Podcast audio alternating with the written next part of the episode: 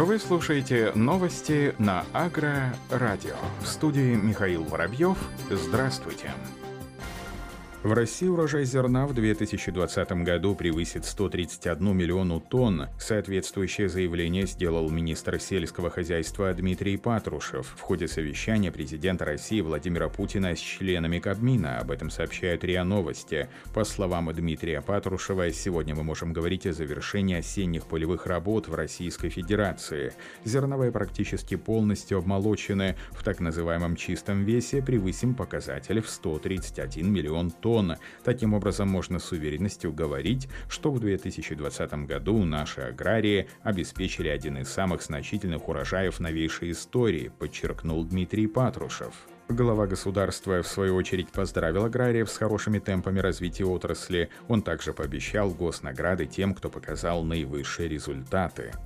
Аграрии в Челябинской области, где действовал режим ЧС из-за засухи, намолотили чуть более 1 миллиона тонн зерна, что примерно на 44% меньше, чем планировалось. Это следует из выступления перед журналистами министра сельского хозяйства региона Алексея Кобылина, сообщает ТАСС. Ранее со ссылкой на местные власти сообщалось, что планируется произвести не менее миллиона 800 тысяч тонн зерна, что примерно на 47 тысяч тонн больше, чем было по итогам 2019 года. Однако летом в регионе проявились почвенные атмосферные засухи, а также суховеи, был объявлен режим чрезвычайной ситуации на территории 19 районов. Как отметил Алексей Кобылин, эти факторы не могли не повлиять на результаты работы аграрного комплекса Челябинской области. В целом объем сбора зерновых составил 1 миллион 94 тысячи тонн в бункерном весе, а после доработки это чуть более 1 миллиона тонн. Произведенное зерно очень высокого качества, отметил Алексей Кобылина. По его словам, этого зерна достаточно, чтобы закрыть продовольственные потребности населения региона, частично обеспечить молочное и мясное животноводство. Зерно, необходимое свиноводческим и птицеводческим хозяйствам, планируют приобретать в других регионах страны. В Удмуртии для проведения сорта смены и сорта обновления под яровой сев 2021 года подготовлено почти 6650 тонн сертифицированных семян высоких репродукции. Об этом сообщает пресс-служба Министерства сельского хозяйства России. Основная доля этих семян имеет высший класс. Категории элита объемы составляют 4,7 тысяч тонн и суперэлита 2000 тонн.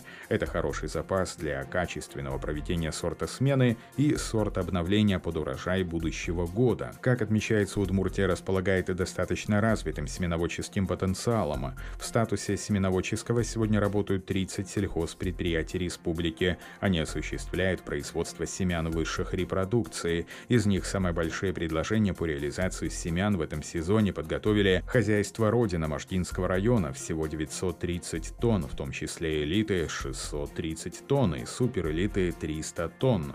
СПК «Родина» Гороховского района – 780 тонн. СПК имени Мичурина Волжского района – 780 тонн. В целом, благоприятные погодные условия сельхозсезона 2020 позволили обеспечить собственными семенами высоких репродукций рядовым хозяйством. В целом, они подготовили 526 тонн, из них элиты – более 200 тонн. Стартап, ставший одним из победителей бизнес-акселератора Новосибирского академпарка, разработал технологию создания агрохимических карт почвы, которая позволяет рассчитывать точные дозы удобрений для сельхозкультур без вреда окружающей среды.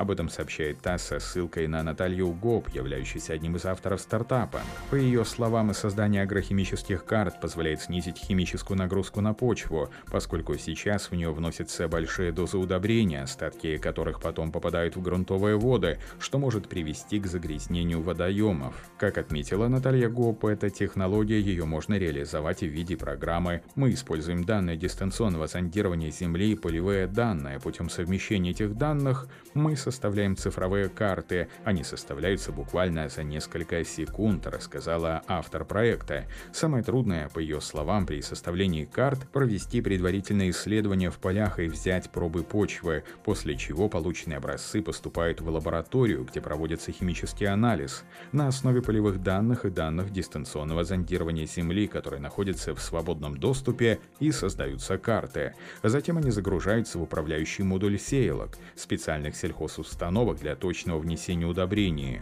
По словам Натальи Гоб, сейчас из-за дороговизны такая техника доступна не всем аграриям. Специалист добавила, что преимущество их разработки перед другими в том, что она позволяет быстро сделать сразу несколько карт под разный прогноз урожая, учитывая особенности почвы и погодные условия. Накануне опубликован доклад Продовольственной сельхозорганизации Объединенных Наций ФАО о биоразнообразии почв, в котором отмечается важнейшая роль почвенных организмов в наращивании производства продовольствия, повышения питательной ценности пищевых рационов, охраны здоровья людей, смягчения последствий загрязнения окружающей среды и изменения климата.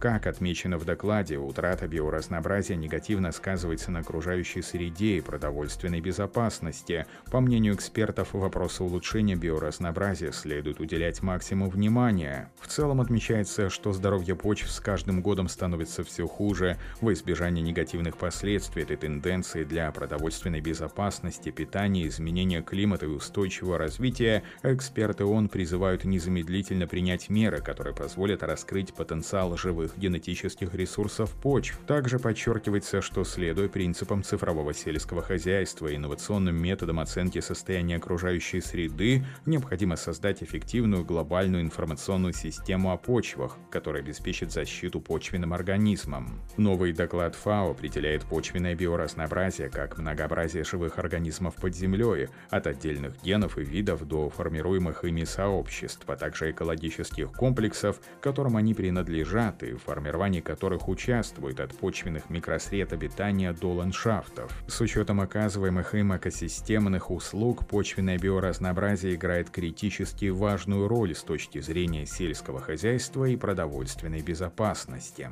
Авторы опубликованного доклада подчеркивают, что необходимо внедрять инновационные технологии рационального использования почв. Так, новая молекулярная технология, построенная на передовых принципах секвенирования молекул, позволяют быстро понять биологию биологию почвенных организмов и воздействия, которые они могут оказывать на соответствующие системы растеневодческого производства.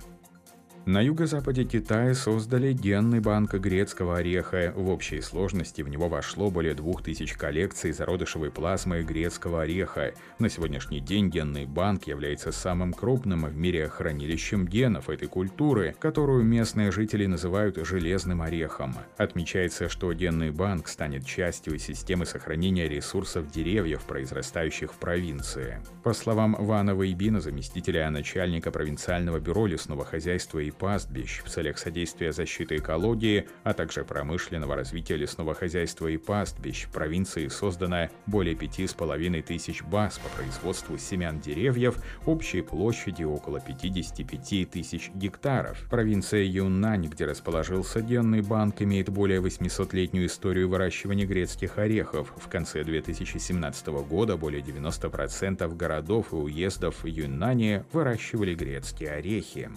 На этом все. Оставайтесь с нами на глав агроном.